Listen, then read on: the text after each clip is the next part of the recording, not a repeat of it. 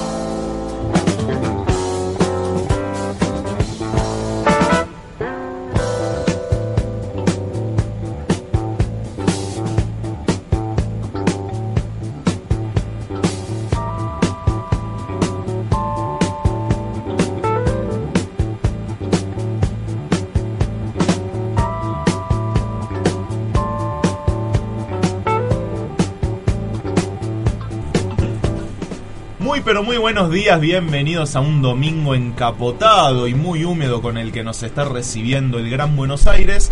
Acabamos de despedir a la gente de Pone Primera y nosotros qué hacemos poner segunda. Continuamos con la marcha con Insert Coin. Arrancamos eh, con una mesa colmada hoy llena de información y temas interesantes porque hoy tenemos como un programa medio maléfico, casi que villanesco presentando para más adelante a eh, Sebastián Mangione, quien nos va a traer esta columna. Tenemos también, por supuesto, acá a mi frente con ya su infaltable mate, compañero de todos los días, Matías Moya. ¿Cómo andan muchachos? No podía ser de otra manera sin un mate y con un programa me gusta pues no tenemos minions, Ajá. pero vamos a hablar de villanos y se pone muy interesante ¿Por qué no tenemos minions? Porque no somos lo suficientemente Tenés todavía. razón. Nos falta más nariz y más pelada. Yo voy camino a eso, pero todavía ¿Eh? me falta. Lo dijiste vos, no yo. No, no, me hago cargo. Vamos a tener como siempre las noticias de 8 bits, recargadas porque hubo muchísima información. Después, como bien dijiste, Sebastián Mangione va a estar presentando su columna de cine referida a villanos. Y nosotros también, por supuesto, eh, vamos a agarrarnos de esto para preguntarnos, porque vuelve el que fue de a Insert Coin. Claro. Y en la semana dijimos, che, Anakin Skywalker desapareció de la faz de la Tierra. ¿Qué, qué pasó con ese chabón Entonces- que interpretó a tan mítico personaje que después... Termina siendo Vader, ¿no? Entonces, Eh. queremos saber qué fue de Hayden Christensen y nos lo vamos a preguntar y a indagar aquí en Insert Coin. Y hablando de villanos, también tenemos la consigna del día, pero para eso a mi derecha lo tengo a Marcelo Cogno, como para decirnos no solo la consigna, sino también cómo nos la contestan. Muy buenos días a todos los oyentes que nos están escuchando. Un saludo enorme a Licha en la operación técnica. Y bueno, vamos a hablar de la consigna de hoy que es. ¿Cuál es ese villano de serie, de película, de libro, de videojuego que realmente odiaste? Ese villano que se te metió abajo de la piel y que, Que, decías- que realmente te ganó el personaje. en cada capítulo decías, ¡ay, qué, qué garrón esta persona! Mm. ¿Dónde podés contarnos de tu historia de odio al villano? Podés llamarnos al 4623-5794 o al 4623-5826. Podés comunicarte a nuestro Facebook en InsertCoin o a arroba InsertCoinFM en Instagram o a los medios de la radio.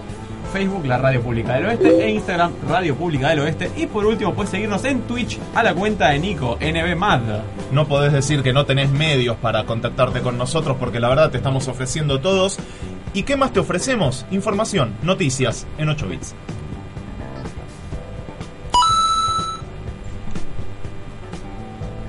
Se anunció la candidatura de Alberto Fernández y la expresidenta Cristina Fernández de Kirchner de cara a las elecciones de octubre. La exmandataria sorprendió a todo el espectro político del país al postularse como vicepresidenta de la fórmula encabezada por Alberto Fernández, quien supo ser jefe de gabinete durante la presidencia tanto de Néstor como de Cristina Kirchner. En la misma semana en que la Corte Suprema decidió suspender y luego reanudar el juicio a la expresidente, la decisión de no ser la principal candidata de su lista repercutió fuertemente en el panorama político nacional. Expertos señalan que esta inesperada estrategia electoral tiene dos objetivos. Por un lado, unificar el peronismo bajo una candidatura con una figura menos polarizante que la de Cristina Kirchner, y por el otro, hacernos darnos cuenta a todos los fanáticos de Game of Thrones nuestra dosis de caos, intriga política y sangre, por lo menos hasta fin de año. Conmoción en todo Estados Unidos por la dura ley antiaborto aprobada en el estado de Alabama. La polémica medida fue ratificada esta semana por la gobernadora Kay Ivey y desató un enorme repudio en todos los sectores de la sociedad norteamericana. La ley es vista como un enorme retroceso en materia de derechos ya que desde la década del 70 la interrupción del embarazo es legal en los Estados Unidos.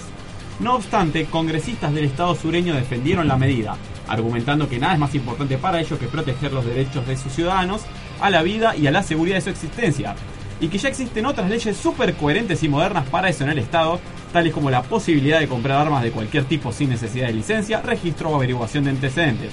Porque después de todo, ¿qué es mejor para salvar las dos vidas, las dos vidas que una buena escopeta doble caño? El presidente Mauricio Macri encabezó un acto para sus votantes en Villa Pueyrredón. La convocatoria fue realizada en un club barrial bajo el eslogan Defensores del Cambio y tuvo como objetivo resaltar las obras públicas realizadas tanto por su gestión como por la del jefe del gobierno Horacio Rodríguez Larreta. El actual mandatario no hizo mención directa a la recientemente revelada fórmula de la oposición, pero algunas de sus indirectas fueron observaciones tales como la necesidad de no volver atrás, que el cambio no es algo que sacamos de un libro y que era tiempo de no aceptar más atajos ni parches. No obstante, la frase más contundente fue, muchos eh, son enemigos del cambio, burócratas y corruptos. Nosotros somos los, los defensores del cambio, los que trabajamos todos los días. Los concurrentes del acto se mostraron confundidos con esta última declaración, ya que tras haberse tomado nada menos que 132 días de vacaciones en los últimos cuatro años, el principal acusado sería el propio orador, Mauricio Macri, y el principal misterio sería quién le escribe esos discursos espantosos y por qué esa persona sigue laburando. DC se renueva, Robert Pattinson sería el próximo Batman. El mago Cedric Diggory, mejor conocido como el ex vampiro de la saga de Crepúsculo, podría ser el próximo en ponerse la capa del Caballero de la Noche, según informó la revista Variety. De acuerdo a la información brindada, Pattinson estaría en negociaciones con Warner Brothers para encarnar al mítico héroe de Ciudad Gótica en la próxima película de DC dirigida por Matt Reeves, quien comparte producción y guion con Ben Affleck, el ex Bruno Díaz. Con esto, Robert Pattinson, de 32 años, sería el actor más joven en interpretar a Batman en la pantalla grande, un interesante logro en la carrera del actor británico. Solo esperemos que el ex vampiro se limite a convertirse en murciélago en vez de aportarle su piel brillosa y sus ojitos rojos a Batman, ya que eso claramente lo complicaría en su trabajo. Tan solo 9 horas nos separan del último capítulo de Game of Thrones. La épica saga llega a su fin después de más de 8 años, 73 capítulos y 40 premios Emmy. Y millones de espectadores en todo el mundo se preparan para decirle adiós a uno de los hitos más importantes de la historia de la televisión. Como no podía ser de otra manera, la última temporada dividió aguas entre los fanáticos de la serie, quienes se mostraron fuertemente críticos en cuanto a las decisiones en materia de guion y producción. Tanto los showrunners de la serie como el propio George R.R. R. Martin, autor de los libros sobre los que se basó la saga, expresaron su inquietud por estos cuestionamientos, declarando que entendemos que los tiempos de la serie se apuraron un poco, pero desde la producción tuvimos muchas prioridades y responsabilidades que cumplir, ya que todos estos millones de billetes que hicimos en los últimos 7 años no se van a contar solos. Detective Pikachu logró el mejor estreno de una adaptación de videojuegos en Estados Unidos. La película del icono eléctrico de Nintendo con la voz de Ryan Reynolds como protagonista culminó su primera semana en cartelera con excelentes recaudaciones, consiguiendo un estimado de 58 millones de dólares en el mercado norteamericano, superando los más de 47 millones alcanzados por Lara Croft Tomb Raider en 2001. Si bien no logra destronar Avengers Endgame en taquilla, se espera que la última película de Pokémon podría recaudar durante toda su etapa en cartelera entre 145 y 165 millones de dólares, suficiente para convertirse en la película de videojuegos más exitosa de la historia de ese país. Eso sí, con tanta manija que vino con Avengers y Game of Thrones, al menos no tenemos que preocuparnos de que algo malo pueda pasarle a alguno de nuestros Pokémon favoritos. ¿O sí? La vida moderna de Rocco e Invasor Sim vuelven a la pantalla chica. Finalmente, y luego de tanta espera y especulación, se confirmó el regreso de la vida moderna de Rocco y el invasor Sim a la televisión.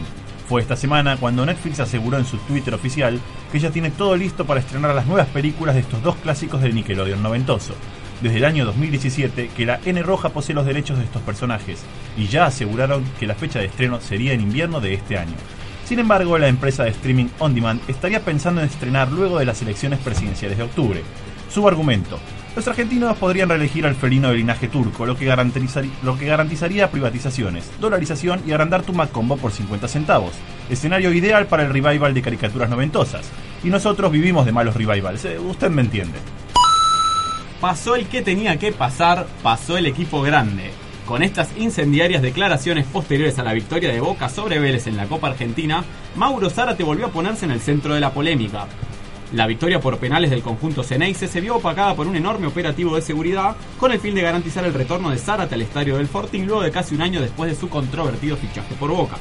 El enojo de los hinchas de Vélez no se hizo esperar, quienes recibieron a su exjugador con silbidos, abucheos e insultos durante toda la previa y el partido. Fabián Poroto Cubero, ex compañero de Zárate e histórico capitán del conjunto de Liniers, dijo que el actual 19 de Boca es egoísta y no le da la cabeza. Rolando Zárate, hermano mayor de Mauro y referente histórico de Vélez, lanzó un duro tuit diciendo, qué tristeza me da tener tu misma sangre. Y en una rueda de prensa, un grupo encabezado por Deadpool, Rambo, Solid Snake y todos los integrantes de Brigada A dijeron que nosotros seremos mercenarios, pero este pibe Zárate se va al carajo. Estas han sido las noticias en 8 bits, el resumen semanal de noticias. Ahora vamos a escuchar un poquito de música, Mati. ¿Qué es lo que tenemos? En principio vamos a escuchar algo de Hollow Notes, pero antes me gustaría pasar a hablar un poco sobre qué fue de la vida de Hayden Christensen. Me interesa. Hablemos un poco de integrante. Bueno, vamos a recordarlo un poco a Hayden Christensen. Eh, él protagonizó las películas, la segunda saga de, de Star Wars, que se dio a mediados de los 2000, no recuerdo bien los años de las películas, pero que empezó con la amenaza fantasma, eh, la batalla de los clones y luego eh, la caída, no, No, a ver, en la amenaza fantasma no estuvo eh, No. Hayden Christensen porque actuaba el pibito que hacía de Anakin. Eh, arrancó en la segunda lo que fue la guerra de los clones y después la venganza de los Sith que es episodio 3. Eh, todavía se debate entre cuál es la peor película de la saga entre episodio 1 y 2. A mí me, me sigue gustando mucho episodio 3 y creo que es donde se ve bien la transición de lo que es Anakin a Vader. Para mí, contrariamente a lo que todo el mundo dice de Hayden, para mí hizo una gran actuación en el episodio 3. Yo coincido con vos. Yo creo que la transición la hizo bien. El tema Yo- es que el guionista podía haber hecho otra cosa. pero- Yo creo que hizo una buena actuación en 3 y no en 2. En- no, en dos es mala. En 2 fue como una cosa plana, me pareció a mí. Y en 3, si bien bueno, tiene por ahí sus ciertas limitaciones, creo que el chabón lo, lo resolvió bien, sí. Por las dudas, aclaremos, Hayden Christensen es canadiense, no es yankee.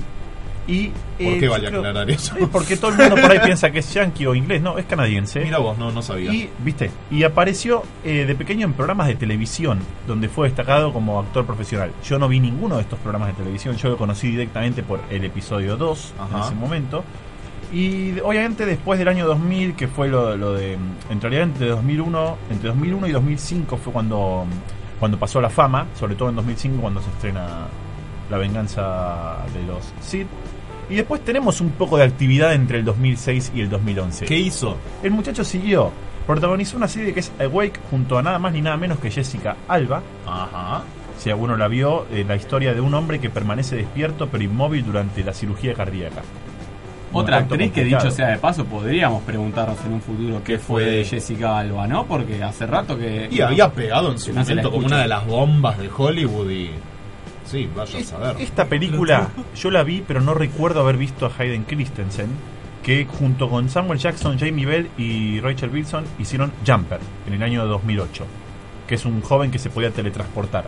Sí. ¿Alguno le recuerda haberla visto? Yo la Sí, vi. película mala la sí las hay. En la tele, sí. Quizás también la, la mala suerte que tuvo de aparecer en películas malas. Hizo también la adaptación de la novela Cyberpunk Neuromancer de William Gibson en 2009, pero que después se digamos, estrenó y se retiró en la semana. Se fue tan mala que... Ah, duró menos que un caramelo. En 2007 volvió para hacer la voz de Anakin en Guerras Clónicas, Sí. con lo cual está muy bueno. Y eh, lo más interesante que si Sí, no me equivoco... además lo, el- recordemos que Guerras Clónicas es una serie animada y lo hicieron igual a él, al personaje. Y después lo último que tenemos es más o menos para el año 2015, que es lo que dice acá, que yo no me acordaba porque sé que vino a la Argentina a filmar una película, Sí. que de hecho la gente se fue al hotel a esperarlo para sacarse fotos. Un tipo, la verdad que muy copado, se, se juntó con todos los fans, Ah. eh, dijo que le gustaba la Argentina, e increíblemente yo pensé que lo iban a ir a buchear muchos. Se clavó un asado. Y fueron a, a pedirle autógrafo. De hecho, yo iría también como fanático de Star Wars, pues no deja de ser Anakin. Grabó la película Outcast junto a Nicolas Cage y eh, American Heist junto a Adrien Brody en el año 2015. Después de eso, Tuvo algo de actividad entonces, o sea. sí, el problema es que, mira, yo te lo propongo así. Te voy a leer todas las películas. bien, no, no fueron realmente. Olvidemos el desde el episodio 2 en adelante, desde el episodio 3 en adelante. Yo te voy a nombrar las películas, decime si viste alguna. Factory Girl, No. Wake, Virgin No. Territory, No. Jumper, Sí. New York I Love You. Taker, No, Quantum Quest, no, Vanity on 7th Street, No. American Haste, No. Esperando la carroza 3. O- Outcast, no, First Kill, no, 90 Minutes in Heaven no, y Little Italy. no. Los bañeros Bueno. recargados. Ahí tenés la respuesta. Y los Exterminator. La respuesta es un no. Rotundo. O sea, después de Star Wars, el muchacho tuvo trabajo, pero lamentablemente no pudo salir a la fama como nos hubiese gustado. Yo quiero poner el énfasis en una de las películas que vos mencionaste, Mollita, que es esta Vanished o Desterrado, como se tradujo acá, que es una cinta que vos ya lees la sinopsis y te das cuenta que está condenada al fracaso. O sea, es un relato ambientado en la China medieval, pero con Nicolas Cage de protagonista. ¿Cómo llevas adelante Sí, eso? no, no, no, es, es, es una papa caliente cinematográfica. Tenemos a un guionista de cine que se está riendo en este momento por lo que acabas de decir. Hayden, ¿qué estabas pensando cuando firmaste ese contrato? Sos un pibe joven, Che, pará, pará, pará, fachero, pará. sabés Había que comer. A- había hambre ahí. Sin embargo, algo muy importante y que viene a colación con lo que vamos a tratar hoy, en el año 2006 el muchacho ganó el MTV Movie Award a Mejor Villano por Eh. Anakin Skywalker en el episodio 7. En el episodio 7, uy, Dios. El 3. En el episodio 3, exactamente. Y- También ganó la mejor pelea. En el episodio 7 aparecía como forma de casco derretido. Fue los únicos premios que ganó, porque para el resto estuvo nominados, ganó ese que acabo de decir, Mejor Villano, y Best Fight o Mejor Pelea, junto con Obi-Wan Kenobi en el episodio 3. Es que para mí fue lejos la mejor pelea de toda la saga. Para mí. Así que con eso podemos decir que algo de laburo tuvo Hayden Christensen. Quizás no fue el mejor, pero Y bueno. Tiene una última puntita para cerrar, Mocha. Se rumorea que puede llegar a aparecer en las películas futuras de la saga de Star Wars. Banco, me gustaría saberlo. Pero ahora sí, para cerrar esta sección, escuchemos un poco de ellos que son Hollow Notes y You Make My Dream.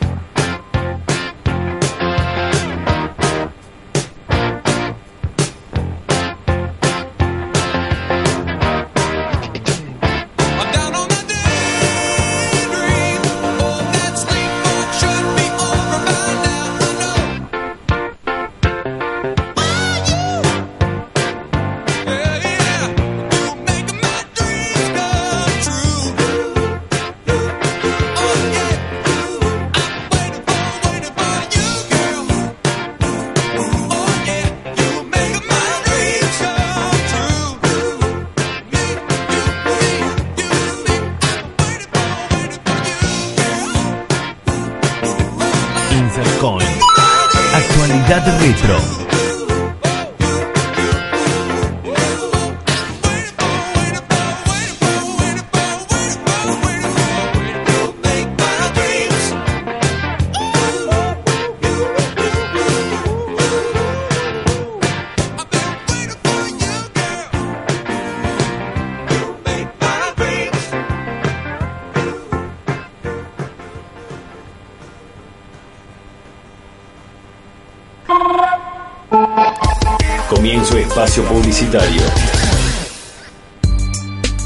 En Ituzaingó trabajamos por la seguridad de nuestros vecinos y es por eso que diseñamos un botón antipánico. Ante casos de emergencia, podés dar aviso con solo apretar un botón de tu celular. Al asociar tu número con tu domicilio, activaremos inmediatamente el sistema de seguridad en red sin diálogo con un operador ni preguntas previas.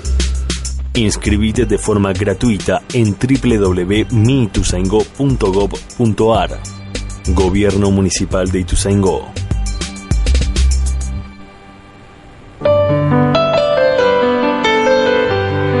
Vecinos y vecinas. Llegan los primeros fríos y la Radio Pública del Oeste inicia una campaña solidaria para recaudar ropa de abrigo, calzados nuevos o usados en buen estado y frazadas. Transitamos tiempos críticos donde las políticas de ajuste impactan principalmente a las personas más desprotegidas. Es por eso que creemos que la mejor forma de resistir es construyendo vínculos solidarios. Podés acercar tu donación a los estudios de la radio Ubicada en Solar 255 de lunes a viernes, de 9 a 20 horas. Unamos voluntades. sumate a esta campaña. Entra a nuestra página web y reviví las mejores entrevistas. www.laradiopublica.com.ar Recambio de luminarias en Ituzaingó. El 70% de Ituzaingó cuenta con luces de tecnología LED realizadas con mano de obra y fondos municipales, brindando a nuestros vecinos y vecinas mayor iluminación, menor consumo y más seguridad. En Ituzaingó vos tenés mucho que ver. Ituzaingó, mi ciudad. Ituzaingó se para. Todos los primeros y terceros sábados del mes, de 9 a 13 horas, recibimos reciclables en Casa de Gobierno Municipal Descentralizada, en Avenida Rati 10 y en la Sociedad de Fomento San José de la Montaña, del Cojinillo 4361. Ituzaingó se para. Podés traer plástico, vidrio, latas, papel, cartón, residuos electrónicos y aceite vegetal. Para más información, ingresa a la página de Facebook Ituzaingó es Ambiente. Tira menos, separa más. Trata mejor. Fin de espacio publicitario. ¿Buscas la mejor información? ¿Querés escuchar buena música y saber qué cosas pasan en tu barrio? en tu barrio? Sintoniza FM 89.3 y conectate. También escuchanos por internet o bajate la aplicación. La Radio Pública del Oeste. Olvídate de poner monedas para tu café matutino. Mejor usalas para arrancar con nosotros. Insert Coin. Tu cafeína de domingo. Trabajo, trabajo. Ya voy, señor.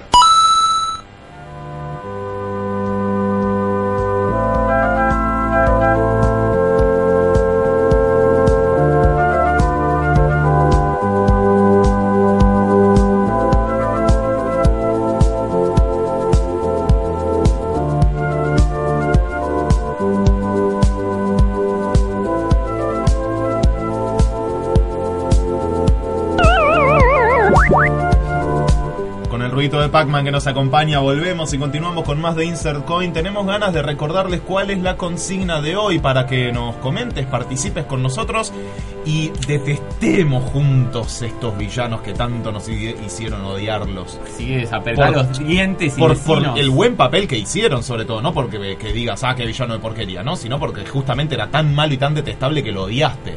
Apretar los puños bien fuerte y decinos cuál es el villano que más odiaste. Puede ser de serie, de película, de libros, Lo de videojuegos, de la- lo que quieras. Contanos, podés llamarnos al 4623-5794 o al 4623-5826. Puedes comunicarte a nuestro Facebook InsertCoin o a nuestro Instagram InsertCoinFM. A los medios de la radio, Facebook, la Radio Pública del Oeste, e Instagram, Radio Pública del Oeste. Y podés seguirnos por Twitch, por supuesto, NBMAD, la cuenta de Nico. Villanos de la vida real también, porque no se me, se me ocurre, tenemos acá- larga data, aunque no queremos entrar en detalle. Acá sabés que ya tenemos unos cuantos que nos estuvieron comentando los oyentes, Sí. así que más adelante vamos a ir ahondando. Claramente, pero para hablar de villanos tenemos al especialista acá, Sebastián Mangione. ¿Cómo estás? ¿Especialista en villanos o en cine? Sería. Ambas. Ah, perfecto. Pero más Le- en villanos. Le, le voy a agregar en mi. Bien, eh, yo igualmente vengo a proponer una defensa de los villanos. ¿Ves? Especialista en villanos. Ahí, ahí- ahí lo tenés. Sos el abogado de Son la, son la gorra. Yo soy el, abo- el abogado del diablo en este caso. No, pero eh, me interesa plantear el tema, el tema de los villanos como motor evolutivo en, en los personajes modernos.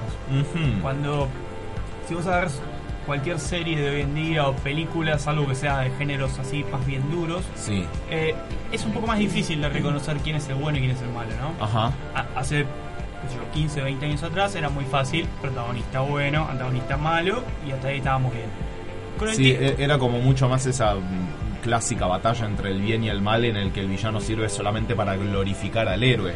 Claro, lo, lo que pasa es que el héroe, esto teniendo en cuenta que hay excepciones y otros tipos de cine, pero el héroe generalmente era un personaje que encarna, digamos, eh, una exageración de valores positivos para, Sí. para la sociedad.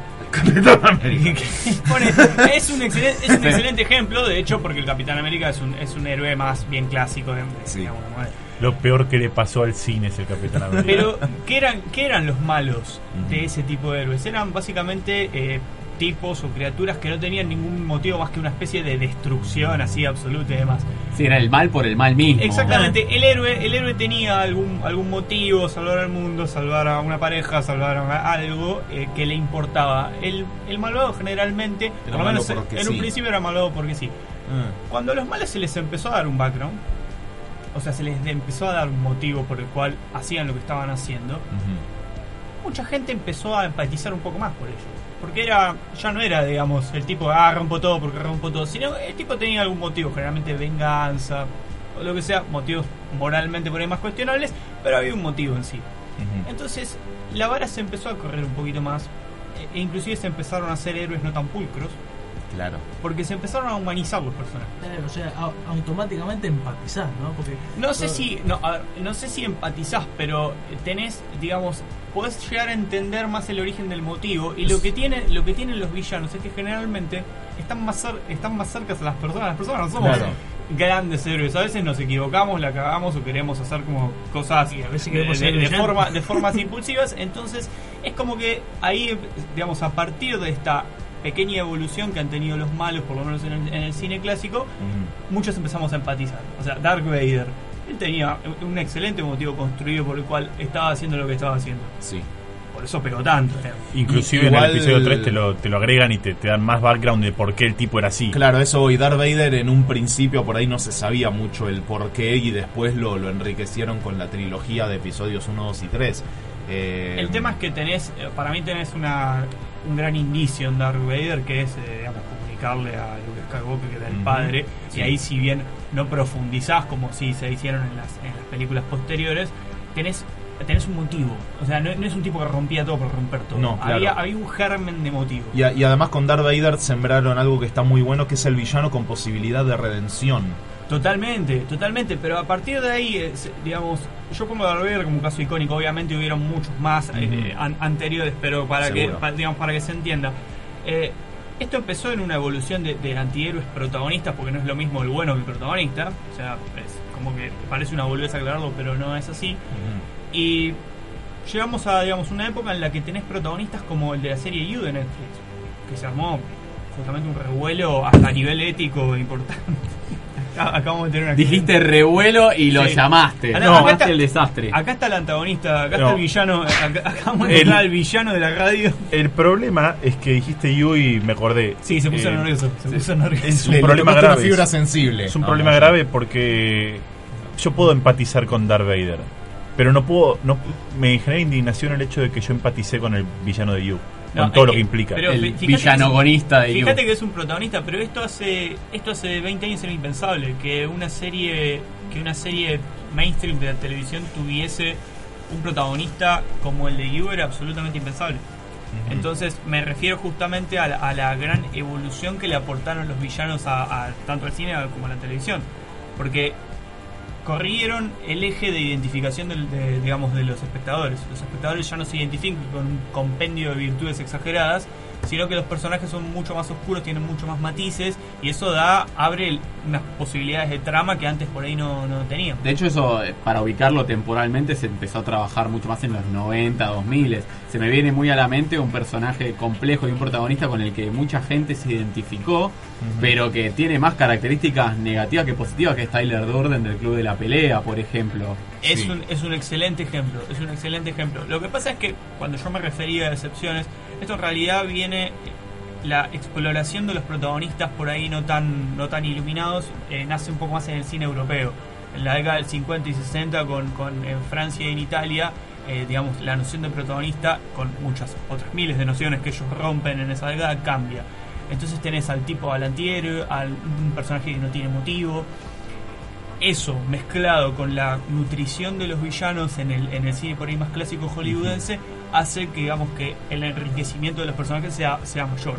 O sea, lo, lo nombro porque eh, me, digamos, me parece justo hay otro tipo de cine que se hace también y que aporta por ahí al cine que vemos todos hoy en día. Claro, es el cine que ven los cineastas. Eh, que nos tuvimos Ajá. que fumar en la facultad, claro. para, para ir rápido. Pero no, realmente es, es interesante el planteo de un protagonista sin motivo. Es realmente una idea muy revolucionaria. Por ahí a nosotros nos parece medio, medio gil en este momento, pero realmente fue muy revolucionario y inclusive en el cine más clásico, el que estamos más acostumbrados a mirar, eso lo aprovecharon. Eh, por eso insisto en que los villanos le hicieron un gran aporte a todas las digamos a todas las producciones audiovisuales porque obli- nos obligaron a ser personajes más complejos.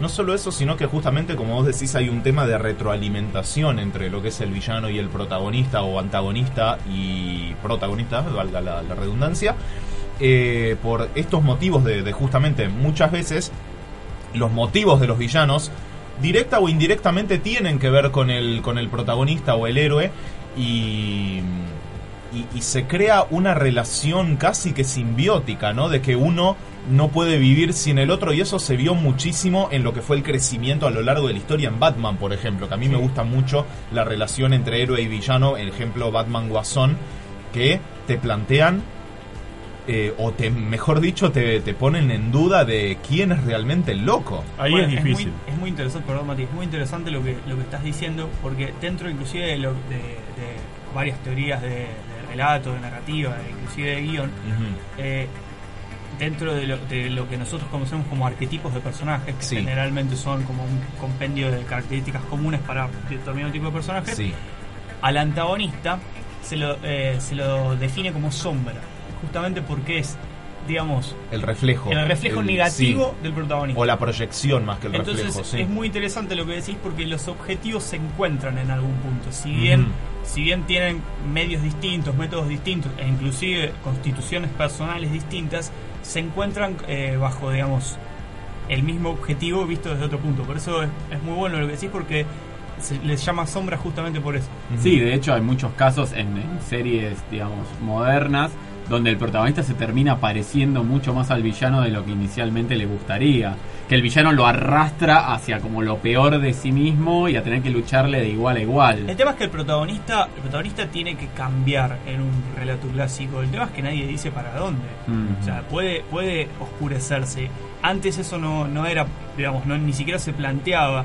Hoy en este momento que, que los protagonistas caigan, bueno, Game of Thrones es un gran ejemplo de esto, que los protagonistas caigan bajo el manto del mal ya es mucho más normal y de hecho los hacen mucho más humanos justamente porque un tipo que arranca con buenas intenciones y que tiene una caída y que no sabe tan bien cómo resolverla, ¿es bueno o es malo? O sea, ¿realmente importa ese catálogo? Y creo que tanto en la televisión como en el cine hoy en día estamos como desacostumbrándonos al bien y al mal, cosa que yo humildemente creo me parece muy sana. Es, es muy bueno porque somos todos en parte buenos y en parte malos. Y la tentación al No, vos lado. sos malo. Sacando Star Wars. sí, sí. La tentación al lado oscuro está, la tentación al lado luminoso, uno trata de ir para el lado de la luz siempre, pero está. Y esas cosas ocurren, eh, obviamente, en todas las películas últimamente y en las series también, como es el caso de Game of Thrones, que no voy a spoilear, pero suceden estas cosas. Y es súper interesante y enriquecedor. Pero también es enriquecedor que hayas elegido esta cortina y que el señor que va a presentar ahora la temática, la canción que viene, haya elegido algo que tiene que ver con esta cortina. Que tiene que ver, no, o sea, es exactamente el mismo autor. Pero no me. Sí, lo, lo dijo con una sutileza, ¿no? Claro, es la misma banda, básicamente. Yo no quería ser, yo quería ser sutil, a mí no me dejan ser sutil. No, Bueno, no. Estás No- guitarreando, No Moya, te vamos a dejar porque sí, porque sí, está haciendo una guitarreada, lo cual eh, ratifica la teoría de Seba de que sos el villano en esta novela, En de esta mesa, Insert- sí. en esta mesa de Insert Coin. Sí, sí, ah, sí. me siento halagado. Así que vamos a escuchar un poquito de música con este dúo francés de música electrónica ya legendario para esta época llamado Daft Punk. Y que prácticamente no, no tiene muchas cosas que haga mal. No, no, para mí no, no tienen básicamente nada que haga Puro, mal. puro éxito. Yo creo que los tipos pueden agarrar cualquier instrumento cualquier día y en 5 minutos te sacan un hitazo. Podemos hacer una campaña para que vengan a la Argentina, por favor. Debería. Ojalá. Coincido, coincido con ustedes, es una banda hermosa. Este- Empezamos un crowdfunding. Esto es de. Esto es de su disco Random Access Memories del año 2013, Fragments of Time. Después vamos a una tanda y ya volvemos. Driving this road down to paradise, letting the sunlight into my eyes. Our only plan is to improvise, and it's crystal clear that I don't ever want it to end. If I had my way, I would never leave. Keep building these random memories, turning our days into melodies. But since I can't stay, I'll just keep laying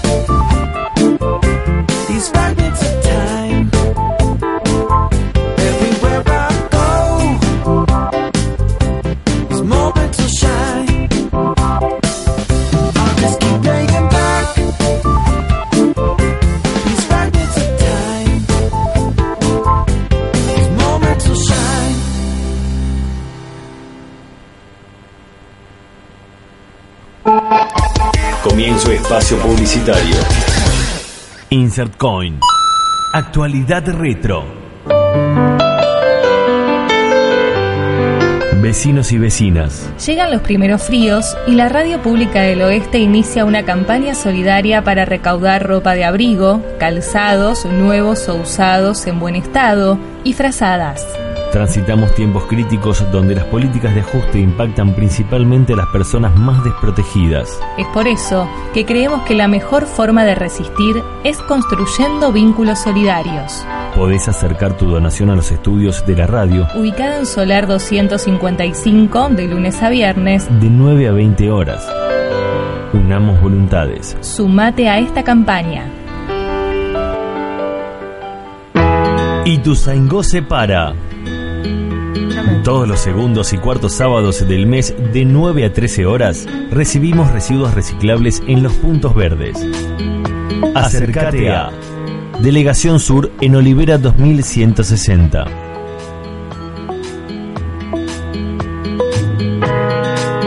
Casa de Gobierno Municipal descentralizada en Avenida Rati 10.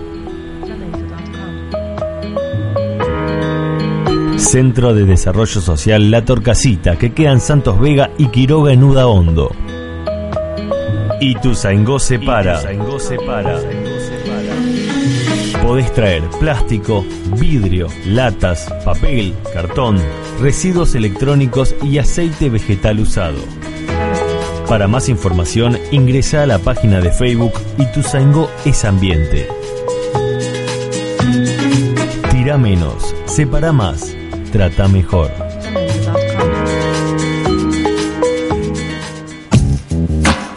Búscanos en las redes sociales. En Facebook, la Radio Pública del Oeste. En Instagram, Radio Pública Oeste. www.laradiopublica.com.ar Recambio de luminarias en Ituzaingó. El 70% de Ituzaingó cuenta con luces de tecnología LED realizadas con mano de obra y fondos municipales, brindando a nuestros vecinos y vecinas mayor iluminación, menor consumo y más seguridad. En Ituzaingó vos tenés mucho que ver. Ituzaingó, mi ciudad. Fin de espacio publicitario. ¿Buscás la mejor información? ¿Buscás la mejor información? ¿Querés escuchar buena música y saber qué cosas pasan en tu barrio? Sintoniza FM 89.3 y conectate. También escuchanos por internet o bajate la aplicación. Siempre conectados. La Radio Pública del Oeste. Somos la ficha que arranca tu domingo. Insert Coin por la Radio Pública del Oeste. Actualidad retro. Shut up!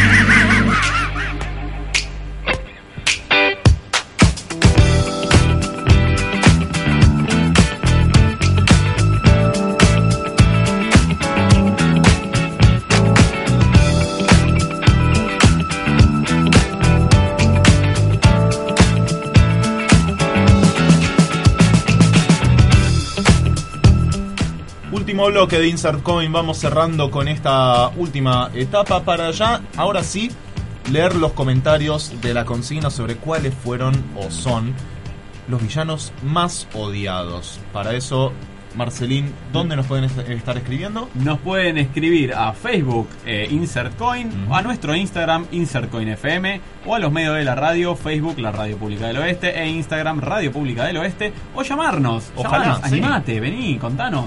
Al 4623-5794 o al 4623-5826 o al Twitch de Nico, NBMAD. No sean tímidos que los estoy viendo, ¿eh? Ah. Creo que están viendo el este. Y nos contás en vivo eso, ¿cuál fue el villano o villana más odiado eh, en el sentido eso de que hicieron un papel tan bueno como villano que lo llegaste a odiar?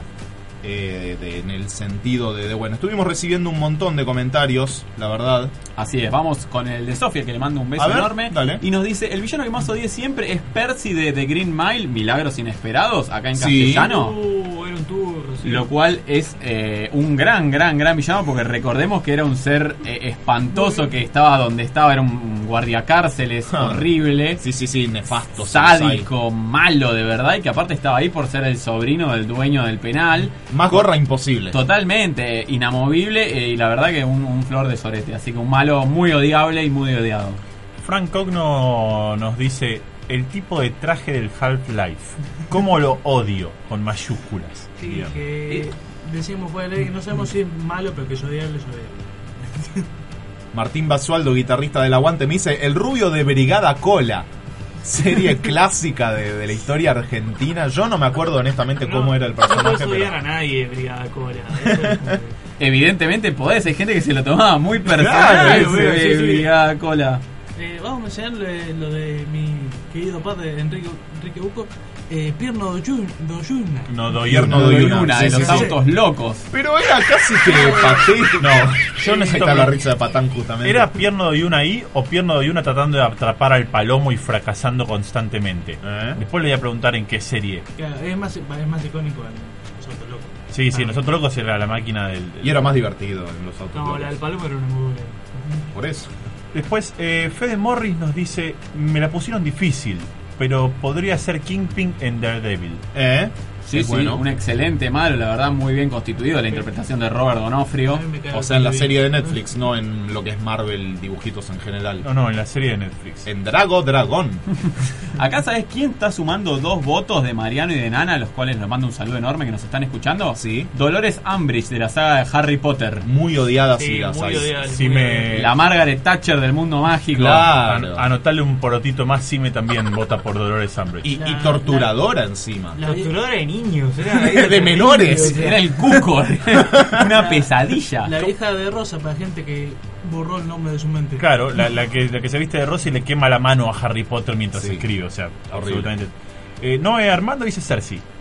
Ah, Cersei Lannister, sí, Cersei sí. Lannister de Game of Thrones. Gran papel. Y gran progreso de personaje, ya que hablábamos de Sí, villanos que en la está, columna está anterior. muy de moda esta cosa del, a- del arco del arco dramático el de Cersei es uno de los más interesantes Seguimos con villanas mujeres. Acá Andrea me comenta Cruella de Vil, la icónica villana de 101 Dálmatas que, eh, bueno, sé que para cuando éramos chicos chorearse. Y hacerte un sobre todo de perritos, la verdad que de es- perros. Es, una cosa completamente desagradable y dentro de poco va a salir la película de Cruella de Vil. Así es. Acá nos escribe de vuelta Frank y nos dice Hans Landa de Bastardo sin Gloria. Un villano muy odiable y muy querible por el A otro la lado vez. porque una interpretación excelente por parte de, de este actorazo que es Christoph Waltz. yo no sé si están están votando a buenos villanos o a villanos que odian porque hay muchos de estos villanos que son buenos Es que ¿Por a qué veces no ambas? Es que Hans Landa era un villano odiable por lo cínico. Por Sí. lo eh, ahí es donde estaba su odiabilidad, pero al mismo tiempo Nah, también tenía un gran atractivo.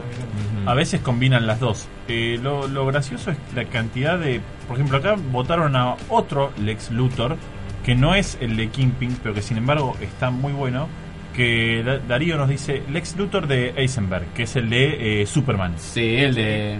Ese Lex Luthor joven es absolutamente irritante en la Sí. película. Ah, él lo está votando en el lado de que lo detestó. Sí, sí, odio. Interpretación. le cayó mal. De odio, de Sí, odio. sí, realmente mm, fue muy, muy criticado. Mariana Molar me dice un villano de la vida real, Luisito Rey, el famosísimo padre de Luis Miguel, que tan conocido se hizo por la serie adaptada de Netflix Claro. que lo llevó al odio masivo. Hoy- hoy es Dark Vader mexicano como- Claro. como. Es un villano ahora mitad real, mitad ficción, ¿no? Sí, Porque sí, sí, eh, totalmente. Realmente realzó mucho. Y acá, bueno, otro villano de la realidad, Santi eh, nos escribe y nos dice la Ulrich. La Está muy bien. La manda Pato como villana. Está muy bien. Es excelente. Al mejor estilo Cersei Lannister con la copita de vino. La copita de vino toro, ¿viste? Sí, pero se modera un poco menos que Cersei Lannister, me parece. Sí, sí, Me- claramente. Voy a poner, voy a poner polémica sobre la mesa. Ajá. Charlie Rattigan nos dice The Joker. Ahora yo me pregunto, ¿qué Joker? ¿El de Heath Ledger? ¿El de Jack No, a ver, Nicholson? puede decir el personaje. ¿El personaje o el de... Para mí de todos los Joker, yo me quedo con el Mark Hamill en la serie de Arkham. Sí, ese es de el- los videojuegos. ese es el que más Es me sublime, gusta. Es sublime. Pero todos los Joker en sí mismos, que tampoco son tan malvados, en realidad está loco, entiéndanlo desde su locura. Vean la película de Joker que va a salir ahora y lo van a Yo entender. reivindico el de Jack Nicholson, que mucha gente lo olvida y es excelente. Sí, ¿Viste? muy bueno. Está muy bien. Javi Jerez, un amigo de la casa, abrazo enorme para él, me comenta dos villanos a falta de uno. Ramsey Bolton de Game of Thrones, Gran villano. personaje detestable si los hay, y Negan de The Walking Dead, nos estamos olvidando de un gran personaje y bien sorete también. Sí, sí, tipo picante, Picante, picante. picante. Acá Mati Moro, que le mando un abrazo enorme, nos dice Shade del Mortal Kombat 3 Ultimate. Ok, muy específico. Es muy específico y aparte con la particularidad de que no era una villana per se, pero era ese personaje que siempre que aparecía te fajaba. Sí. Yo creo que era por eso, tiene Ah, algo no, la- personal. La, frustración de haber perdido tanto contra ella. Lo convirtió en una villana. Porque- porque Y yo, sí, yo bueno, la- el, el villano, el antagonista es contra la persona o entidad con la que uno se enfrenta, así que está perfecto, es muy aceptable. Sí, Acá sí, también nos escriben y nos dicen Ramsey Bolton de Game of Thrones. Otro Sigue por sumando otro. porotos. Déjame anotar a Lucho Sanguinetti, también dice Ramsey Bolton. Y tengo, a ver si tenés alguno también ahí, lo sumamos. Eh, Gaby, Marce Francini y Mateo de Rico, los tres coinciden en Joffrey Baratheon barra Joffrey Lannister. Sí, y yo tengo un votito más para Ramsey Bolton acá de parte de Denis Al. Ta- También con el crecimiento de los fans de Sansa, te lo pone Jovi. Sí, pero si son fans de Sansa deberían odiar más a Ramsey Mm. sobre todas las cosas. Y sabes que curiosamente Mariano y Nana, que ya habían votado por Dolores Umbridge, también votaron por Joffrey Baratheon. Así que me parece Hay que. un patrón ahí, ¿no? Sí, sí, sí. El mayor de la, de la casa Baratheon se está llevando el, el campeonato. Emanuel Mastropaolo, también gran amigo de la casa, me dice que si bien Game of Thrones tiene sus grises, Ramsey Bolton y Joffrey Baratheon los odié bastante, o sea, un votito para cada uno. Y el rey Ael, de no, no me acuerdo cómo se pronuncia, de Vikings, también me generaba cierta bronca, así era un personaje muy nefasto. Bueno. Siempre, siempre me calentó la mentira. Sí, sí. Y ahí sí. tenemos a ahí otro, tenemos a un villano, que también que- está siendo muy votado. Creo, creo que va a cosechar varios votos, pero no en estas En realidad elecciones, yo esperaría que no coseche varios votos, pero bueno, son Pero para, para esta terna puntual sí. Así que bueno, felicitamos a la gente de Game of Thrones por habernos traído villanos tan icónicos y tan odiables, sobre Claro. todo para lo que fue Con un laburo bien hecho. esta, esta sección. Vamos un poquito con la mesa, a ver nosotros. Sí. Tanito, Tano, querido, ¿cuál villano vos decís es el que elegís para... Yo tengo que sumar un voto claramente para Joffrey Lannister, digo Baratheon, eh, porque sí me, me pareció un personaje muy detestable desde el armado de pendejito loco que es sádico, caprichoso. Toda, todas juntas tiene, claro, bien cagón, bien Cobarde, bien sí. cobarde, tal cual. Gracias, Marce, no, no me salía la palabra. Eh, tenía todos lo- los números de, de la rifa. Nico, tu villano. Eh, yo vuelvo a mi rubio en los juegos, eh, voy a ir con Sephiroth. Sephiroth de Final Fantasy más, VII. más- más que miedo, sentí la necesidad de que, de que hay que pararlo porque si no se pude todo en serio. Sí, sí, sí, un Ah, villano sí. muy bien construido y que bueno, tiene todo un arco súper interesante más eh, miedo que bronca. hay que pararlo. Seba, tu villano de elección. Yo voy a elegir un villano que me gusta. No, Bien. No, voy a elegir a. Porque generalmente eh, yo defiendo, defiendo a los malos. Como, Por eso sos tan amigo de Mati. Como, como se dieron cuenta en mi columna. Y voy a reivindicar al mejor villano de Disney para mí. Que es Scar del Rey León. Sí, gran- Aplauso de pie gran- porque un gran villano. gran, gran villano, gran. Que con- junto con Jafar de Aladdin me parecen los dos. los Habría dos. que agradecerle a Shakespeare, ¿no? Digo, como para, porque está obviamente basado Sí, en Hamlet. a Jeremy Irons por la interpretación de la voz y a Sí. Vincent Price por la inspiración. eh, Ah. Porque era, era una caricatura de Vincent Price, Mirá un, vos. un icónico actor de terror de la década del Eh, eh, 80, sí. 70. Tal cual. Mati, tu villano. Se me está complicando un poco elegir uno odiado, porque generalmente empaticé bastante con los villanos. Para sorpresa de De nadie. nadie, no. A, a ver, en GOT claramente... Bueno, ¿quién es el villano que más te gusta, A ver, espera, en GOT claramente me sumo a todos los que dijeron Ramsey, para mí es el peor de todos, el que yo decía, "Po- pueden matarlo. Aunque Joffrey al ser un pibe tampoco me convencía de todo. Pero yo tengo que sacar de acá de- de la, la carta de Freezer. Yo Sí. quiero bancar a Freezer. Resumo. Y lo, a ver, también lo odié en cierta forma porque era como basta, no puedes ser tan sádico, pero a la vez me Pero sí gustaba. puede. Pero a la vez me gustaba, quería más de Dejá de Freezer. transformarte, basta. Necesitaba más. Y bueno, por último, yo, el villano que voy a traer es un villano que la verdad que, eh, tipo, lo sentí muchísimo el odio y al mismo tiempo me fascinó la interpretación, Ajá. que fue el villano de la primera temporada de Jessica Jones, Killgrave, el hombre púrpura. Sí, sí, muy- me pareció muy bueno. excelente tanto la interpretación de David Tennant, que es un actorazo, como eh, toda esa cuota de cinismo y de manipulación que tenía sobre la protagonista y cómo explotaba siempre sus debilidades, que eran un montón. Con lo cual, el villano me pareció excelente por un lado y muy, muy, muy odiable por el otro. Bueno, no, le quería preguntar acá al operador a Licha Pizana a ver si para él tenía algún villano, pero no se le está ocurriendo en El hombre momento. misterioso que tiró el mate sobre la consola. Sí, sí, ¿quién será? La verdad que fue un villano muy, muy detestable. ¿Viste? Así, ¿quién, quién pudo haber Por sido? suerte no fue sobre la consola porque creo que no estaríamos acá en este momento, Yo me me parece. pregunto. No Pero estaríamos bueno. ni siquiera saliendo al aire. Lamentablemente hemos llegado al final de este programa. Qué rápido pasa el tiempo, chicos. Todo concluye al fin, todo... Por- al menos concluyó la lluvia. Nada puede escapar, sí, se me fue la letra. sí, bien, Box Day se llama. Eso. Al menos concluyó la lluvia y el domingo está para poder salir un poco más. Quiero agradecer a Seba, columnista de cine, por, la, Ujú. por el debate villanesco que se armó hoy. Y A ver con qué nos sorprende la próxima. Al señor. Eh, a ver, a ver si no me tiran mate encima, eso es lo que, eso es lo Jamás. que voy a esperar. No te sientes más al lado de Mati, ¿qué crees que te diga? ¿Sabés lo que se viene cuando accedes a aparecer en este estudio? Sí, sí. al señor Nicolás Buco, Francisco Catoni, Marcelo Cogno, Operación Técnica, señor Lisandro Pisana y vamos a despedirnos con lo que usted está diciendo ahora. Gracias, Licha.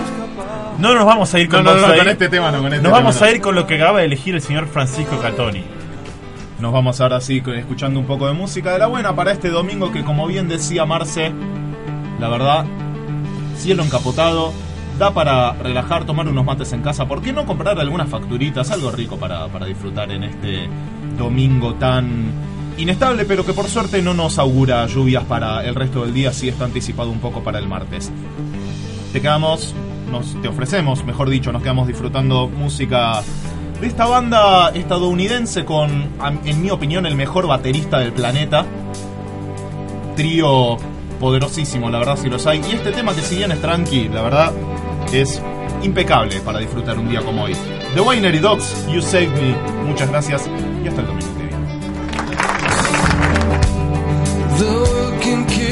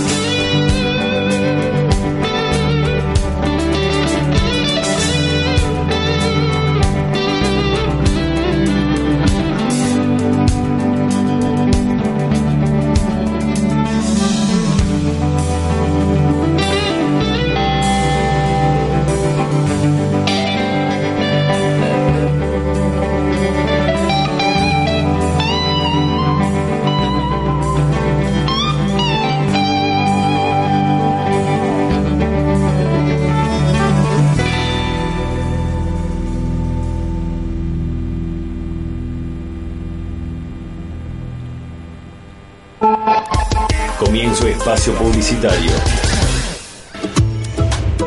Recambio de luminarias en Ituzaingó.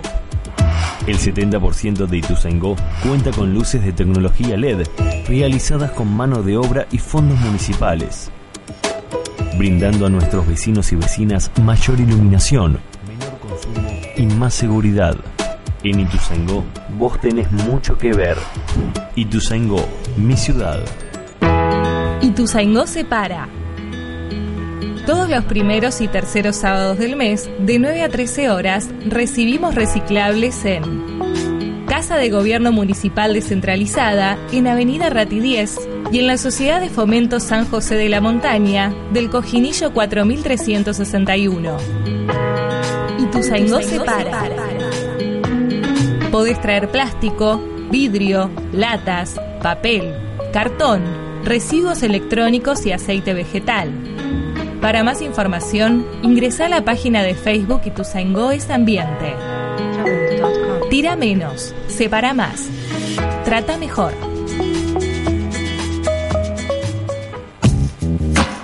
Búscanos en las redes sociales. En Facebook, la Radio Pública del